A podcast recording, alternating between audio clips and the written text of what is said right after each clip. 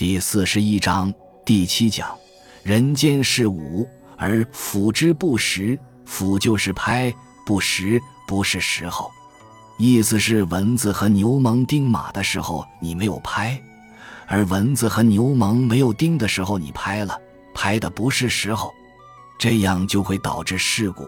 比如那个牛虻还没来得及叮，你上去叭就一拍子，就把马惊了。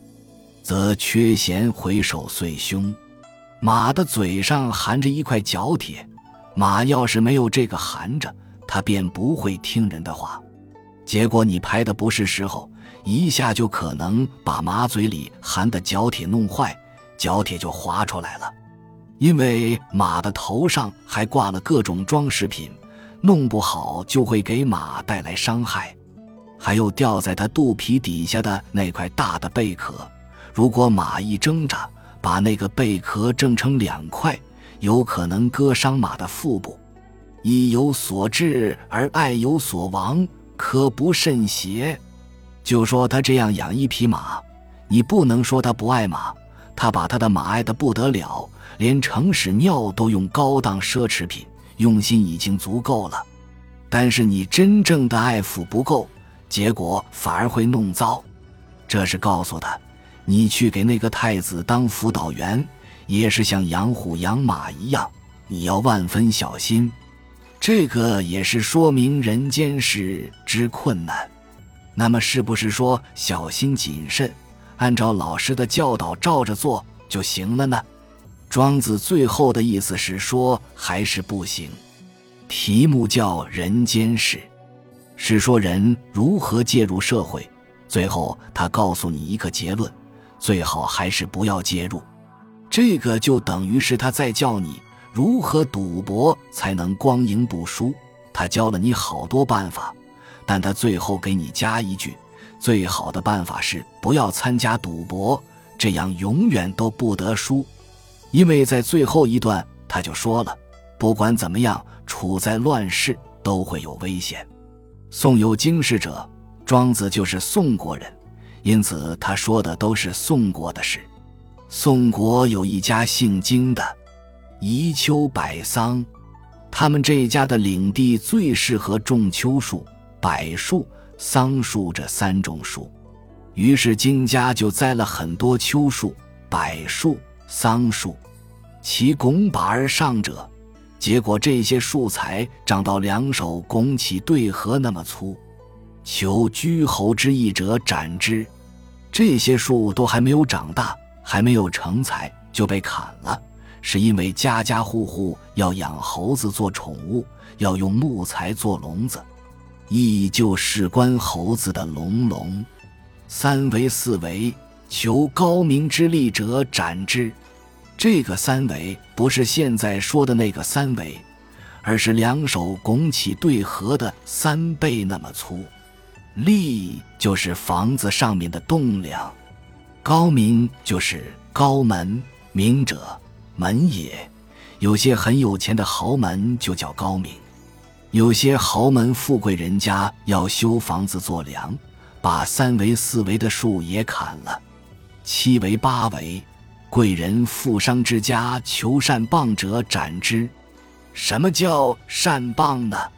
从前做棺材。棺材的左右两边就叫棒，上面的盖子就叫扇。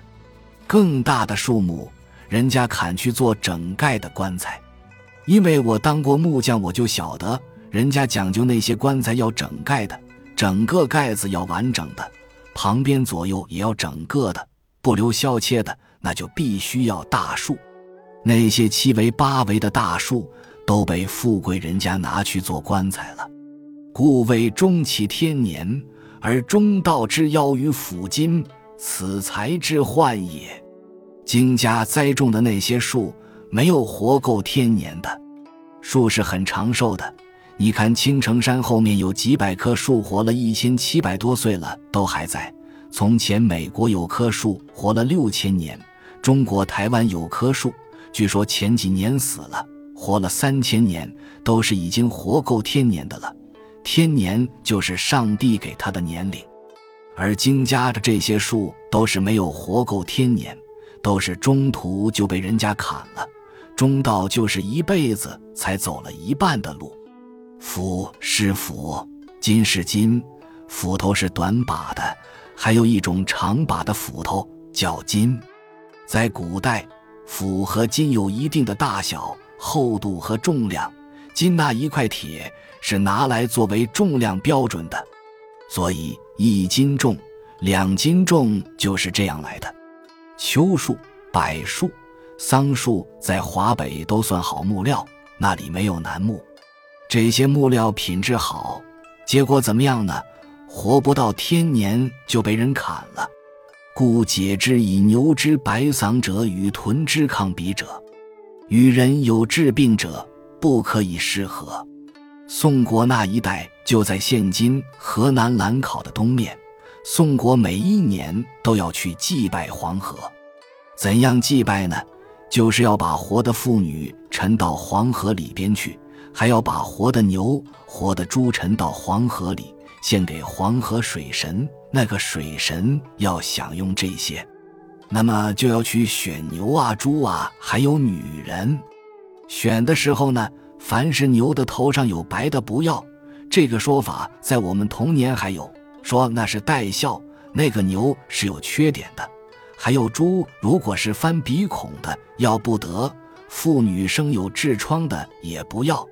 是是一个动词，到黄河里去，此节巫祝以知之矣，所以为不祥也。这些连那些神职人员们都懂，白头的牛、翻鼻的猪、有痔疮的女子都是不吉利的。此乃神人之所以为大祥也，在神仙看来，这是大吉大利的。你有痔疮。没有把你选去沉到黄河里，应该给你道喜。你这头猪算有福，你是翘鼻孔，人家说你很不吉祥，但你保住了性命。还有那头牛也是，这就是说你在乱世里生活，且不要说伺候那些暴君是如何困难，就算是你想保留你的美好品质，都有各种危险性。可见最后的结论是。人还是应该要退回一步去当隐士。庄子本身就是这样，情愿回去过苦日子，搭草台吃野菜，也不去当那个官。本集就到这儿了，感谢您的收听，喜欢请订阅关注主播，主页有更多精彩内容。